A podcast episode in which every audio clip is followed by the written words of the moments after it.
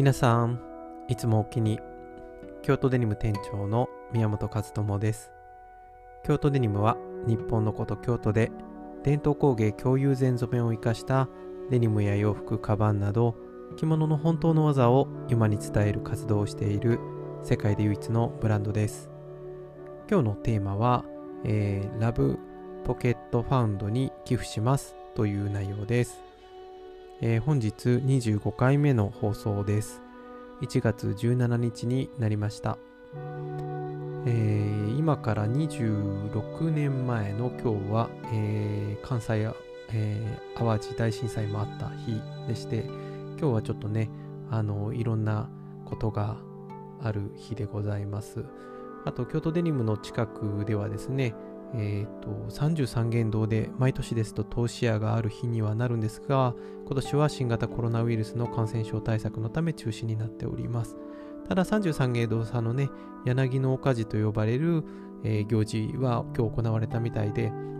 お店を開けてたんですけどちらほらと行かれる合間にウィンドウを見てくださる方とかもありましたけれどやはり皆さん不要不急のということで、えー、お家で過ごされている方も多いんじゃないかなと思います。えーと、そんな中で、まあ、今日のテーマのお話もするんですけれども、えー、京都デニムでこういう状況の中で何かできないかなっていうのを常々考えておりました。えー、先日ね、えー、医療従事者に感謝の気持ちを伝えたいという放送もやりましたけれども、えー、皆さん今緊急事態宣言が出されている地域の方で、えー、京都デニムのオンラインストアでご購入いただく方には、えー、オンラインストアで使っていただけるクーポンというのを発行したりとか、もう本当に些細なことで皆さんが今過ごされている時間を少しでも楽しく過ごしていただきたいなと思って工夫も始めたんですけれど、なんかこうちょっと具体的な寄付というものもしてみたいなと考えていました。そこでですね、えー、知ってる皆さんに、えー、メッセージを送ったりとか、えー、昨日ですね、えーと、ツイッターを使って、えーと、医療従事者のために寄付をしたいんですが、皆さんご意見伺いませんか？ということで、え、投稿させていただいたところ、もう本当にね、あのすごくたくさんのご意見をいただいてありがとうございます。えー、皆さんからご意見いただけるかな、これがいいかな、あれがいいかなって頭の中で思っていたんですけれども、あのやはり皆さんおすすめしていただいた、えー、基金というか、寄付の方法として、えー、ラブポケットファンドをお勧めいただく方がとても多かったです。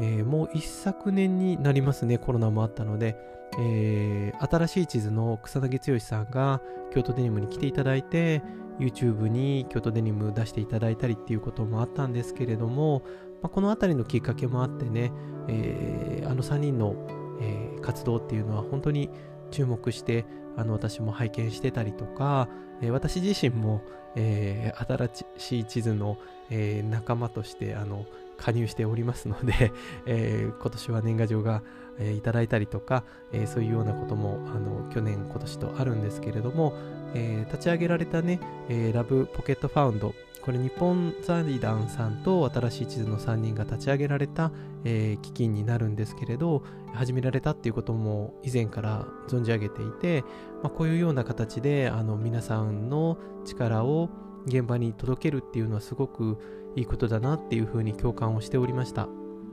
ただ私たちも京都で伝統工芸とか職人さんの手仕事っていうものを作り続けていくっていう状況とこの、えー、基金にですね寄付するっていうようなことをどうやってこう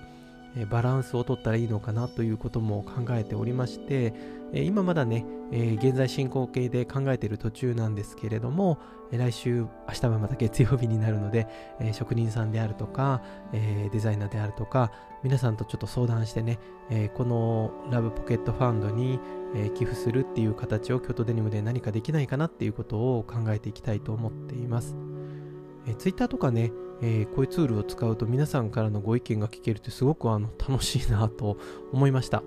えー、今後もですね、えー、SNS を使って、Instagram とか Twitter とかも使いながらご意見もいただこうかなと思ってますので、もしね、メッセージとかコメントありましたら、ぜひぜひあのいただけたらとても嬉しいです。えー、そうですね。あの 内容を決めずにいつものこの原稿なしトークを始めてしまったのであのまとまりがない話にはなってしまったんですけれどあのすごく皆さんからご意見をいただけて嬉しかったというご報告と、えー、何か京都デニムで一歩動こうかなと思っていますという現在進行形の報告でした。そしてですね、もう一個、えっ、ー、と、先週、ツイッターなんかを使ってまたお知らせしていたんですけれど、外国のお客様からのお問い合わせもあります。京都デニムのホームページは実は言語変換ができるので英語とか中国語とかフランス語とか他の国の方も見ていただけるようになっているんですね。えー、ただ、あの、すごくあの、日本とか京都が好きなお客様、え、京都デニムにお見えになる台湾とか香港の方もたくさんいらっしゃったのが、今はコロナの影響でやはり京都や日本に来られないということもありますので、何かそのあたりの、えー、地域で、えー、見ていただけるような方が増えるような方法ないかなと探したところ、えー、台湾にピンコイという、えっと、オンラインショップのアプリケーションというかサービスがありました。そちらに昨年末に京都デニムも登録させていただいたので、本当にあの少しだけなんですけれど、台湾とか、えー、香港、そしてタイとかアジアの皆さんに京都デニムの作ってる新作ですね、バッグなんかも見ていただけるように、そういうようなシステム、サービスっていうのも、えー、今年は取り入れてみたいと思っています。